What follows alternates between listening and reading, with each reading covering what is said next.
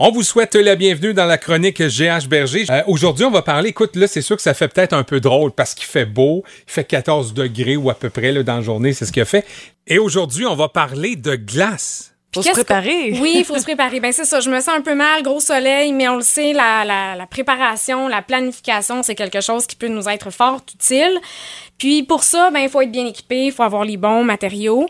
Mais avant toute chose, je veux vous poser une question. D'après vous, là, pourquoi qu'il y a de l'accumulation de la glace dans nos cours ou sur nos marches? Euh, ça que dépend mes- pour qui, que c'est- sont négligents. C'est ça, j'allais dire, mes enfants ont mal pelleté. Ah, ben oui, c'est que possible. ça, ça a laissé une espèce de croûte de neige, ça. puis ça s'accumule. Oui, ben là, en fait, là, les grandes théories euh, dans l'aménagement paysager, la gestion des pentes dans les cours, euh, la gestion aussi des écoulements des eaux en lien avec les gouttières. Donc, c'est tous des facteurs qu'on peut porter une attention particulière. Euh, juste avant, justement, qu'il y ait des bourrasques de vent, des bourrasques de neige aussi. Euh, L'accumulation euh, de la neige dans les gouttières, le soleil va le faire fondre. Si nos gouttières tombent pas à un bon endroit, on va avoir une accumulation d'eau dans des endroits de passage où on veut pas nécessairement qu'il y ait de la formation de glace qui se fait. La gestion de la pente, c'est pas nécessairement quelque chose qu'on peut régler, euh, mais c'est euh, également un facteur qui fait en sorte que si notre pente est trop faible au niveau de la cour avant, on va avoir l'accumulation de neige et à la fonte des neiges, on va avoir l'accumulation d'eau aussi qui vont se transformer en glace avec les variations de température. On voit plein de produits de tous les prix aussi. Exactement. Pour le commun du mortel, un sel à déglaçage, c'est un sel à déglaçage. Par contre, je tomberai pas dans la composition chimique de tous les produits qui existent, mais il y en a trois principales, très principaux pardon, qu'on retrouve en grande surface. On va parler du chlorure de sodium, qui est lui le fameux sel à glace qu'on vend vraiment dans tous les grandes surfaces.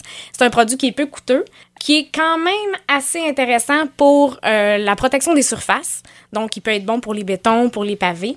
Par contre, c'est quand même un, un des produits qui est le moins intéressant au niveau environnemental. OK. Donc, euh, au niveau des végétaux, euh, si on le sait quand on pèle, ou euh, si par exemple on fait affaire avec un déneigeur, euh, plusieurs morceaux de neige vont se ramasser dans notre gazon, puis là, bien évidemment, c'est là que ça peut être un petit peu plus nuisible. On a aussi le chlorure de calcium. Personnellement, c'est mon coup de cœur. Il est un petit peu plus dispendieux, mais c'est parce qu'il est vraiment efficace. Euh, le premier qu'on parlait tantôt, là, celui qui est au niveau euh, du sodium, il n'est pas efficace si la température va en bas de moins 10. Ça arrive souvent chez nous, Oui, tu sais. c'est ça. Fait que si on veut vraiment que la- le- le- notre produit déglaçant soit efficace, il- avec celui du calcium, on peut se rendre jusqu'à une température de moins 30.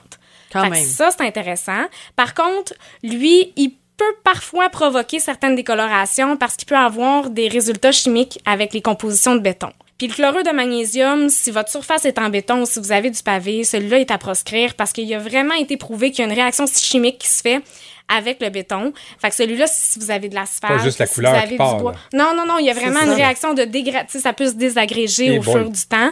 Donc ça, c'est vraiment à proscrire. Par contre, ça peut être intéressant euh, pour le bois. Si vous avez des terrasses en bois, si vous avez de l'asphalte, si vous avez des grandes surfaces qui peuvent être traitées rapidement, le magnésium est efficace.